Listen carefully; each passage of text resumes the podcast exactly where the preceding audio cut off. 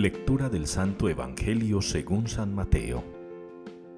En aquel tiempo dijo Jesús a sus discípulos, Cuando recéis, no uséis muchas palabras, como los gentiles que se imaginan que por hablar mucho les harán caso.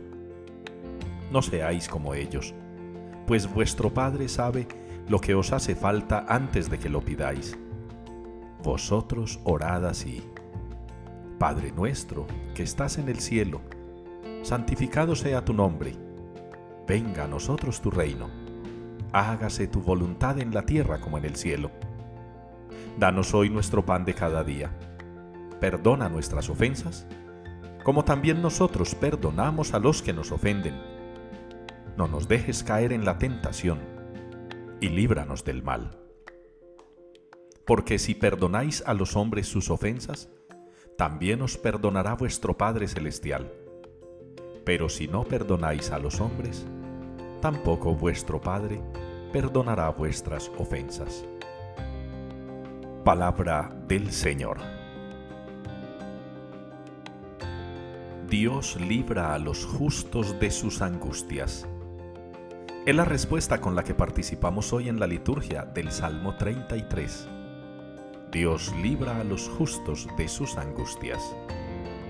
La confianza está puesta en el Señor. Desde el miércoles de ceniza se nos ha invitado a fortalecer nuestra fe, nuestra esperanza y nuestra caridad. Y se nos ha pedido que nos acerquemos especialmente a tres prácticas, a la oración, al ayuno y a la limosna. Particularmente ayer y la palabra hoy nos invitan precisamente a fortalecernos en la oración. Fíjense cómo el Evangelio de hoy es una instrucción de Jesús a sus discípulos y a nosotros mismos. Una instrucción de cómo se debe orar, de cuál es la manera de orar.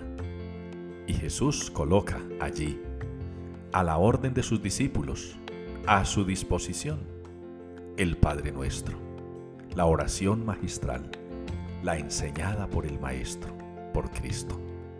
Pero está antecedida de una clave importante. Dejar la palabrería. Esa parlanchinería, esa repetidera, esa vociferación constante que a veces molesta, incluso en la misa, a mí me distrae. Personas que todo lo repiten, que todo lo están diciendo, las oraciones que debe decir el sacerdote, todo, todo lo repiten. Otros están en la celebración de la Eucaristía rezando otras cosas constantemente, repitiendo. Hay que aprender a callar. La Eucaristía es un intercambio de palabras. Dios nos habla y nosotros a Él, pero todos al tiempo no, cada uno en su momento. La primera lectura a eso se refiere. La palabra de Dios no vuelve a Él sin dar fruto, pero para que vuelva a Él dando fruto, tiene que entrar en nosotros como semilla. ¿Y cómo puedo yo escuchar a Dios si yo no lo escucho? ¿Cómo puedo oírlo si no tengo disposición para oírlo? Tengo mi momento para hablar con Él, pero necesito momentos para escucharlo.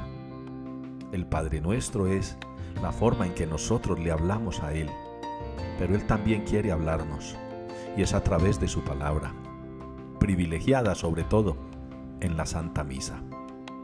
Ojalá el pueblo de Dios valorara tanto la palabra de Dios mismo, que el momento de las lecturas, el Evangelio y la homilía en la misa fueran tan sagrados, tan silenciosos, de tanta atención. ¿Cómo puedo pretender yo que Dios me escuche el Padre nuestro cuando yo a Él no lo escucho como Padre nuestro?